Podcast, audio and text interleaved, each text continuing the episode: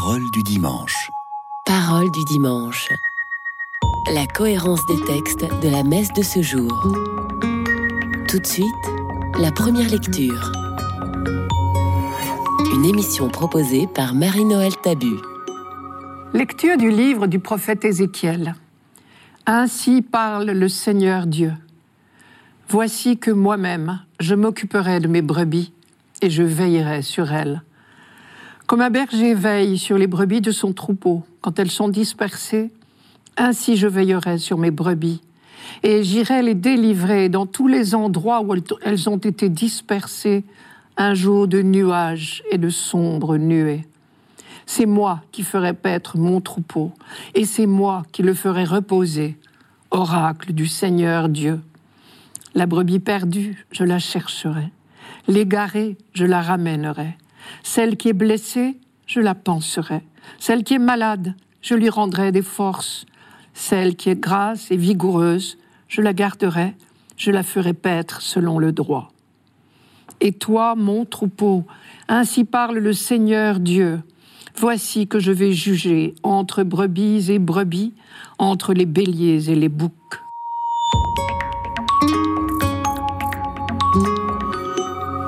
Imaginez un troupeau de brebis en transhumance et une épaisse nappe de brouillard qui s'abat sur les prés. Si le berger n'est pas attentif, ce qui était un troupeau n'en sera bientôt plus un. Les brebis mal guidées vont se perdre l'une après l'autre elles seront bientôt toutes dispersées sur la montagne. C'est l'image qui vient à l'esprit du prophète Ézéchiel à propos du peuple d'Israël au moment de l'exil à Babylone. On est en pleine tentation de découragement. On risque de penser que le peuple de Dieu n'est plus le peuple de Dieu, et même plus un peuple du tout. Va-t-il être rayé de la carte? Mais notre prophète est un prophète, justement. Et donc il sait que Dieu est fidèle à son alliance, que Dieu n'abandonne jamais son peuple, son troupeau. C'est moi qui le ferai paître mon troupeau, dit Dieu. La première grande annonce de ce texte, la bonne nouvelle est là. Vous êtes encore le troupeau de Dieu. Car lui reste fidèle à son alliance en toutes circonstances. Deuxième bonne nouvelle, qui en découle aussitôt, Dieu va vous rassembler et vous ramener sur votre pâturage. Je veillerai sur mes brebis et j'irai les délivrer. Dans tous les endroits où elles ont été dispersées, un jour de nuages et de sombres nuées. Ézéchiel ne vise pas ici la venue du Messie. Une promesse d'avenir très lointain, reportée à la fin du monde, n'aurait dynamisé personne. Il pense d'abord à l'avenir proche. Il annonce la fin de l'exil à Babylone et le retour au pays. Pour quand cette promesse? Ézéchiel ne le dit pas. Il ne sait pas le dire de manière précise, mais il sait que cela arrivera certainement. Votre pâturage, c'est Jérusalem, bien sûr, et la terre promise. Les endroits où elles ont été dispersées, c'est Babylone, loin du pâturage natal suit cette évocation magnifique de la sollicitude du berger. Comme un berger veille sur les brebis de son troupeau, ainsi je veillerai sur mes brebis. La brebis perdue, je la chercherai. Celle qui est faible, je lui rendrai des forces. Celle qui est grasse et vigoureuse, je la ferai paître avec justice. C'est la troisième bonne nouvelle de ce texte, une promesse de bonheur.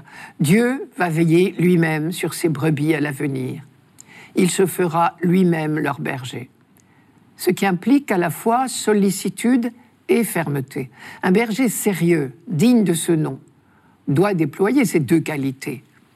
C'est avec le même bâton, son bâton de marcheur, qu'il guide et rassemble les brebis qui ont du mal à suivre, mais aussi qu'il éloigne les indésirables, qu'il sépare les brebis des boucs et qu'il chasse les bêtes sauvages qui menacent le troupeau.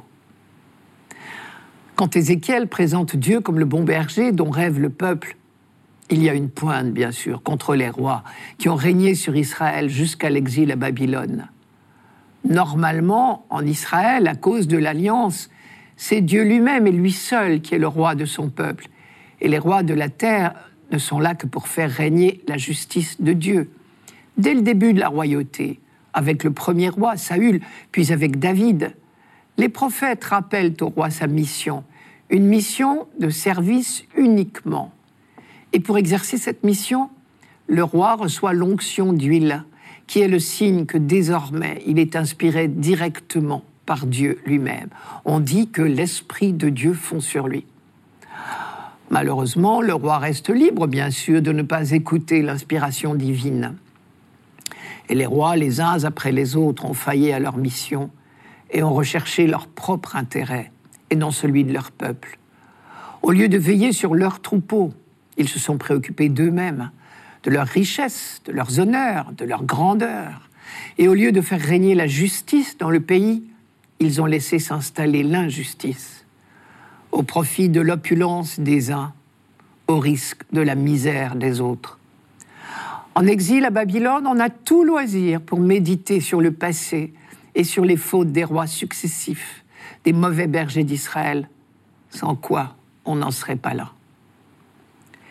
Ce qui est surprenant ici, c'est que quand Ézéchiel écrit Il n'y a plus de roi, le dernier roi est mort en exil. Alors Ézéchiel explique Dieu a jugé les mauvais rois, il leur a enlevé la charge du troupeau, et c'est lui-même désormais qui va reprendre la direction des opérations. C'est moi qui ferai paître mon troupeau. Bien sûr, le peuple aura encore besoin de gouvernants, mais désormais, ils se comporteront en serviteurs.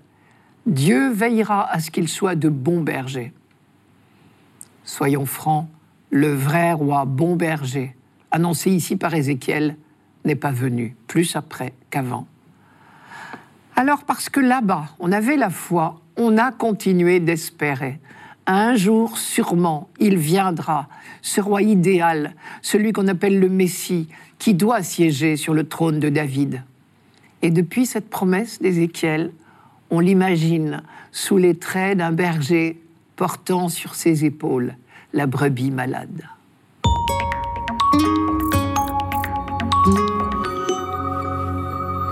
Radio Notre-Dame. Parole du dimanche. Parole du dimanche. La cohérence des textes de la messe de ce jour. Tout de suite, le psaume. Une émission proposée par Marie-Noël Tabu. Psaume 22. Le Seigneur est mon berger, je ne manque de rien. Sur des prés d'herbes fraîches, il me fait reposer. Il me mène vers les eaux tranquilles et me fait revivre. Il me conduit par le juste chemin pour l'honneur de son nom. Si je traverse les ravins de la mort, je ne crains aucun mal, car tu es avec moi. Ton bâton me guide et me rassure. Tu prépares la table pour moi devant mes ennemis. Tu répands le parfum sur ma tête. Ma coupe est débordante. Grâce et bonheur m'accompagnent tous les jours de ma vie. J'habiterai la maison du Seigneur pour la durée de mes jours.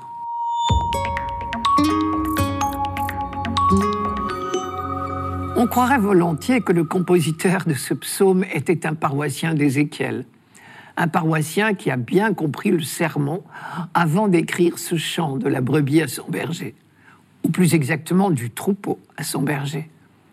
Parce que comme toujours, celui qui parle dans ce psaume, c'est le peuple d'Israël tout entier. Israël qui se reconnaît comme le peuple de Dieu, le troupeau de Dieu.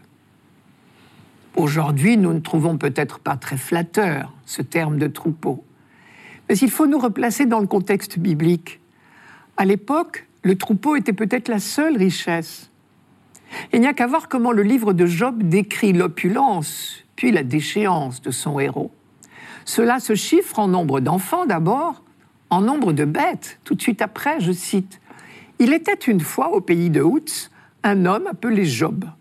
Cet homme, intègre et droit, craignait Dieu et s'écartait du mal. Sept fils et trois filles lui étaient nés. Il avait un troupeau de 7000 brebis, 3000 chameaux, 500 paires de bœufs, 500 ânesses. Et il possédait grand nombre de serviteurs. Cet homme était le plus riche de tous les fils de l'Orient. Et quand on vient d'annoncer à Job tous les malheurs qui s'abattent sur lui, cela concerne ses enfants et ses troupeaux. D'ailleurs, déjà d'Abraham, on disait Abraham était extrêmement riche en troupeaux, en argent et en or. Mais alors, si les troupeaux sont considérés comme une richesse, nous pouvons oser penser que Dieu nous considère comme une de ses richesses, ce qui est quand même une belle audace sur le plan théologique. En écho, le livre des Proverbes dit que la sagesse de Dieu trouve ses délices avec les fils des hommes. Je reviens à notre psaume d'aujourd'hui. Il décline l'amour de Dieu pour son peuple dans le vocabulaire du berger. Le Seigneur est mon berger. Je ne manque de rien. Sur des prés d'herbes fraîches, il me fait reposer. Il me mène vers les eaux tranquilles. Le verbe mener est ce qui caractérise le mieux un berger digne de ce nom. À plusieurs reprises, Ézéchiel, pendant l'exil à Babylone, se plaint des bergers d'Israël, entendez les rois, qui justement n'ont pas mené le peuple parce qu'ils étaient avant tout préoccupés de leur intérêt personnel. Je cite Ézéchiel. Quel malheur pour les bergers d'Israël qui sont bergers pour eux-mêmes. N'est-ce pas pour les brebis qu'ils sont bergers? Elles se sont dispersées, faute de bergers, pour devenir la proie de toutes les bêtes sauvages. Entendez les nations étrangères, et en particulier Babylone. Mon troupeau s'égare sur toutes les montagnes et toutes les collines élevées. Mes brebis sont dispersées dans tout le pays. Personne ne les cherche, personne ne part à leur recherche. Quand le prophète parle de dispersion, il vise toutes les infidélités à l'alliance, toutes les idolâtries, tous les cultes qui se sont instaurés partout dans le pays, qui était pourtant consacré au Dieu unique.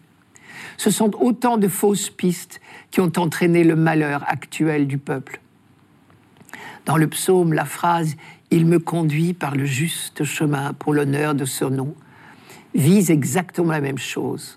En langage biblique, le chemin signifie toujours la vie dans l'alliance avec le Dieu unique, c'est-à-dire l'abandon résolu de toute idolâtrie. Or, l'histoire montre que ce n'est jamais gagné et qu'à toute époque, l'idolâtrie a été le combat incessant de tous les prophètes. Soit dit en passant, ils auraient peut-être tout autant à faire aujourd'hui. Une idole, ce n'est pas uniquement une statue de bois ou de plâtre, c'est tout ce qui risque d'accaparer nos pensées au point d'entamer notre liberté. Que ce soit une personne, un bien convoité ou une idée, Dieu veut nous en délivrer non pas pour faire de nous ses esclaves, mais pour faire de nous des hommes libres. C'est cela l'honneur de son nom. Le Dieu libérateur veut l'homme libre. Et pour libérer définitivement l'humanité de toutes ces fausses pistes, Dieu a envoyé son Fils. Et désormais, les chrétiens ont en tête la phrase de Jésus dans l'évangile de Jean.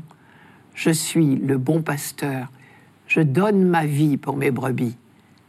Il donne sa vie au sens vrai du terme, si bien que nous pouvons chanter à notre tour Toi, Seigneur, tu es mon berger, tu es avec moi.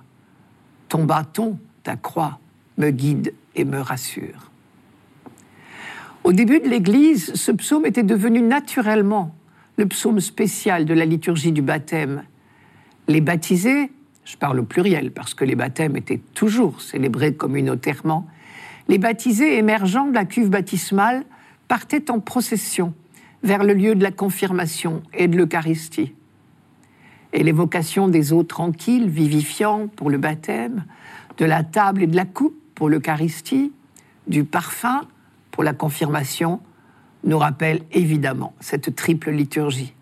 Il me mène vers les eaux tranquilles et me fait revivre. Tu prépares la table pour moi, ma coupe est débordante tu répands le parfum sur ma tête.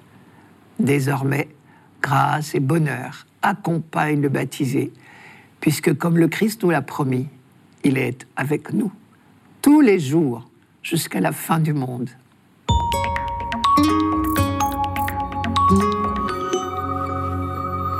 Radio Notre-Dame.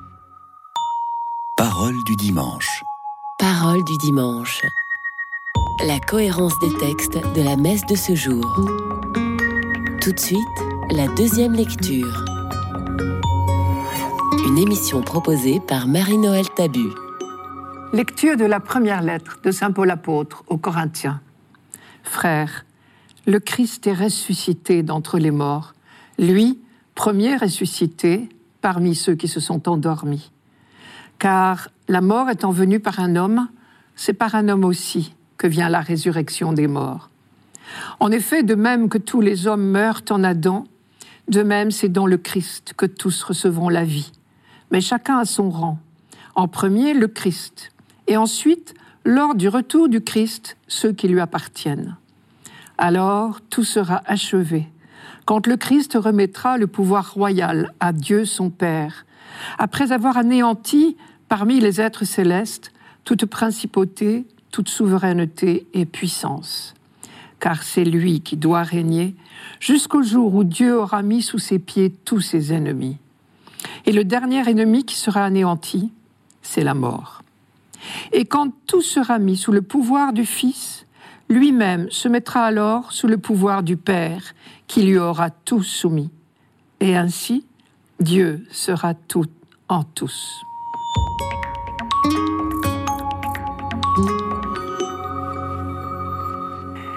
Le ressuscité est apparu un jour à Saül de Tarse, en route vers Damas. Ce jour-là, la royauté du Christ s'est imposée à lui comme une évidence. Et désormais, cette certitude habitera toutes ses paroles, toutes ses pensées. Car pour lui, il n'y avait plus de doute possible. Jésus-Christ, vainqueur de la mort, l'est également de toutes les forces du mal. Et la conviction de Paul, sa foi, c'est que le royaume du Christ grandit irrésistiblement jusqu'à ce que tout soit achevé. C'est le mot qu'il emploie ici, tout sera achevé quand le Christ remettra le pouvoir royal à Dieu le Père. Toute l'histoire de l'humanité s'inscrit dans cette perspective. Perspective exaltante pour les croyants qui constatent au jour le jour la victoire de l'amour et du pardon sur la haine, de la vie sur la mort.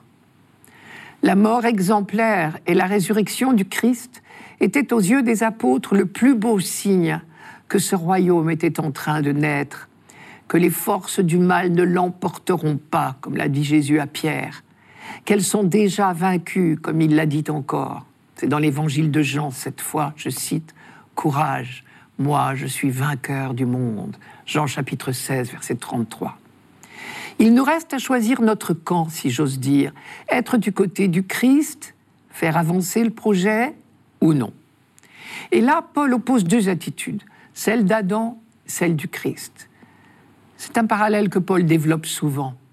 En fait, il reprend ici un thème extrêmement familier aux lecteurs de l'Ancien Testament, celui du choix indispensable, ce qu'on appelait le thème des deux voies, voies au sens de comportement.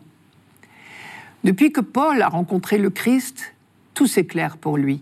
Il sait en quoi consiste ce choix.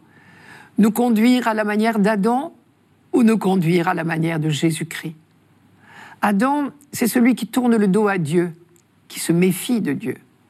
Le Christ, c'est celui qui fait confiance jusqu'au bout.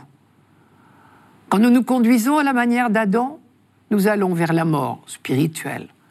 Quand nous nous conduisons à la manière du Christ, nous allons vers la vie. Rappelons-nous en quoi consiste la manière d'Adam. Ce que la Bible affirme au sujet d'Adam, c'est qu'il a contrecarré le projet de Dieu. Vous connaissez le récit de la chute au chapitre 2 et 3 du livre de la Genèse. Je cite Dieu fit pousser du sol toutes sortes d'arbres à l'aspect désirable et aux fruits savoureux.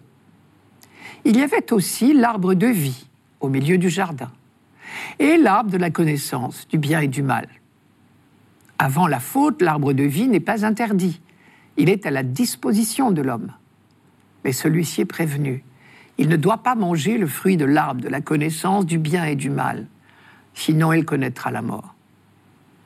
Effectivement, après la faute, l'accès à l'arbre de vie lui est fermé. Mal conseillé par le serpent qui le poussait à soupçonner le projet de Dieu, Adam a mangé le fruit de l'arbre de la connaissance, de ce qui rend heureux ou malheureux, et il a connu le malheur et la mort. De quelle mort s'agit-il après la faute? Peut-être le mystère de l'Assomption de Marie peut-il nous aider à entrevoir un peu le projet de Dieu quand l'homme ne l'entrave pas? Marie est pleinement humaine, mais elle n'a jamais agi à la manière d'Adam. Elle connaît le destin que tout homme aurait dû connaître s'il n'y avait pas eu la chute. Or, elle a connu, comme tout homme, comme toute femme, le vieillissement. Et un jour, elle a quitté la vie terrestre, elle a quitté ce monde tel que nous le connaissons. Elle s'est endormie pour entrer dans un autre mode de vie auprès de Dieu. On parle de la dormition de la Vierge. Pour nous, frères d'Adam, il ne s'agit pas seulement de dormition comme la Vierge, mais de mort. Saint Paul dit bien ici, dans sa lettre aux Corinthiens, la mort est venue par un homme. C'est en Adam que meurent tous les hommes. On peut donc affirmer deux choses. Premièrement, notre corps n'a jamais été programmé pour durer tel quel éternellement sur cette terre. Et nous pouvons en avoir une idée en regardant Marie. Elle, la toute pure, pleine de grâce, s'est endormie. Deuxièmement, Adam a contrecarré le projet de Dieu. Et la transformation corporelle que nous aurions dû connaître, la dormition, est devenue mort, avec son cortège de souffrance et de laideur. La mort telle que, que nous la connaissons si douloureusement est entrée dans le monde par le fait de l'humanité elle-même. Mais là où nous avons introduit les forces de mort, Dieu peut redonner la vie. Jésus a été tué par la haine des hommes, mais Dieu l'a ressuscité. Lui, le premier ressuscité, il nous fait entrer dans la vraie vie, celle où règne l'amour.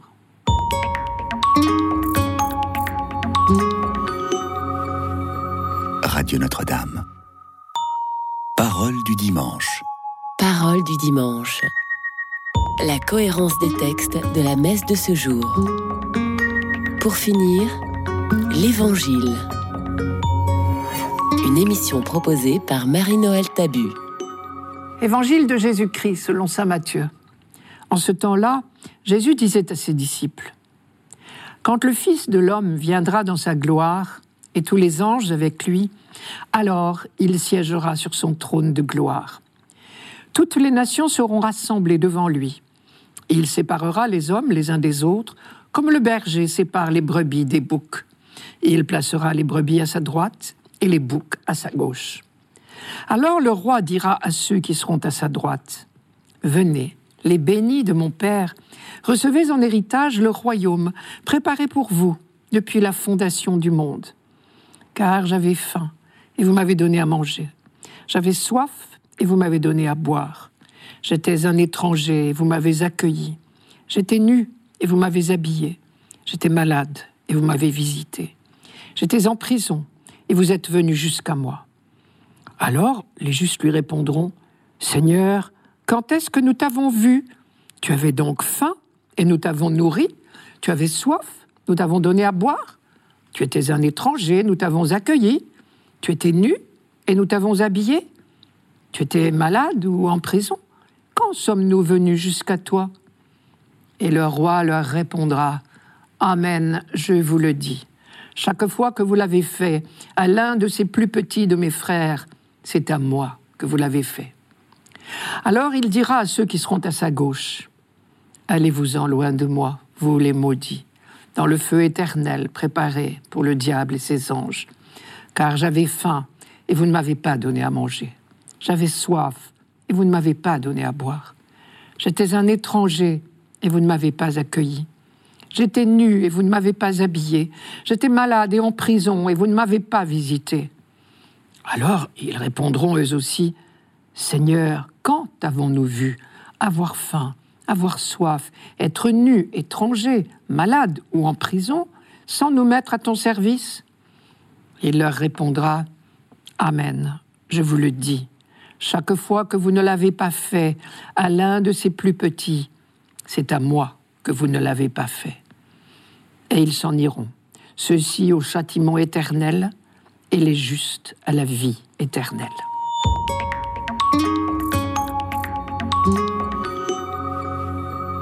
Venez, les bénis de mon Père, recevez en héritage le royaume préparé pour vous depuis la fondation du monde. Par cette parabole, Jésus nous révèle notre vocation, le projet que Dieu a sur l'humanité en nous créant. Nous sommes faits pour être rois, et il faut écrire roi au singulier, car c'est l'humanité tout entière qui est créée pour être reine. Remplissez la terre et dominez-la, dit Dieu à l'homme au commencement du monde. L'idée que nous nous faisons d'un roi, entouré, courtisé, bien logé, bien vêtu, bien nourri, c'est très exactement ce que Jésus revendique pour tout homme. Le livre du Deutéronome déjà affirmait que si l'on veut vivre l'alliance avec Dieu, il faut éliminer la pauvreté. Il n'y aura pas de malheureux chez toi, dit le livre de Deutéronome, au sens de vous ne devez pas tolérer qu'il y ait des malheureux et des pauvres parmi vous. Jésus s'inscrit dans la droite ligne de cet idéal attribué à Moïse.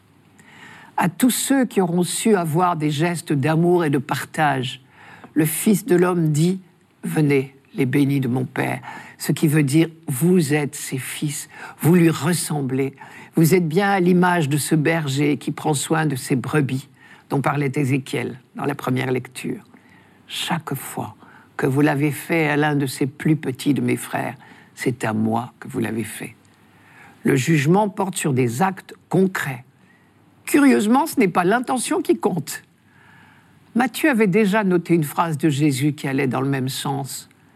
Ce n'est pas en me disant Seigneur, Seigneur qu'on entrera dans le royaume des cieux, mais c'est en faisant la volonté de mon Père qui est aux cieux. Il reste que ce texte garde un caractère un peu choquant par l'opposition radicale entre les deux catégories d'hommes, les bénis du Père et les maudits. Et d'ailleurs, dans laquelle pourrions-nous être comptés? Tous nous avons su un jour ou l'autre visiter le malade ou le prisonnier, vêtir celui qui avait froid et nourrir l'affamé. Mais tous aussi, nous avons un jour ou l'autre détourné les yeux ou le porte-monnaie du détresse rencontrée. Aucun de nous n'oserait se compter parmi les bénis du Père. Aucun non plus ne mérite totalement la condamnation radicale. Et Dieu, le juste juge, cela mieux que nous. Aussi, quand nous rencontrons dans la Bible l'opposition entre les bons et les méchants, les justes et les pécheurs, il faut savoir que ce sont deux attitudes opposées qui sont visées, et non pas deux catégories de personnes. Il n'est évidemment pas question de séparer l'humanité en deux catégories, les bons et les justes d'un côté, les méchants et les pécheurs de l'autre. Nous avons chacun notre face de lumière et notre face de ténèbres. Si bien que, contrairement aux apparences, ce n'est pas une parabole sur le jugement que Jésus développe ici. C'est beaucoup plus grave et dérangeant. Il s'agit du lien entre tout homme et Jésus. Chaque fois que vous l'avez fait à l'un de ces plus petits de mes frères, c'est à moi que vous l'avez fait. Il est saisissant de resituer ce discours de Jésus dans son contexte. D'après Saint Matthieu, cela se passe juste avant la passion du Christ. C'est-à-dire que ces ultimes paroles de Jésus prennent valeur de testament. Au moment de quitter ce monde, celui qui nous fait confiance, comme il nous l'a dit dans la parabole des talents, nous confie ce qu'il a de plus précieux au monde, l'humanité. C'était Parole du dimanche, une émission présentée par Marie-Noël Tabu. Rendez-vous dimanche prochain.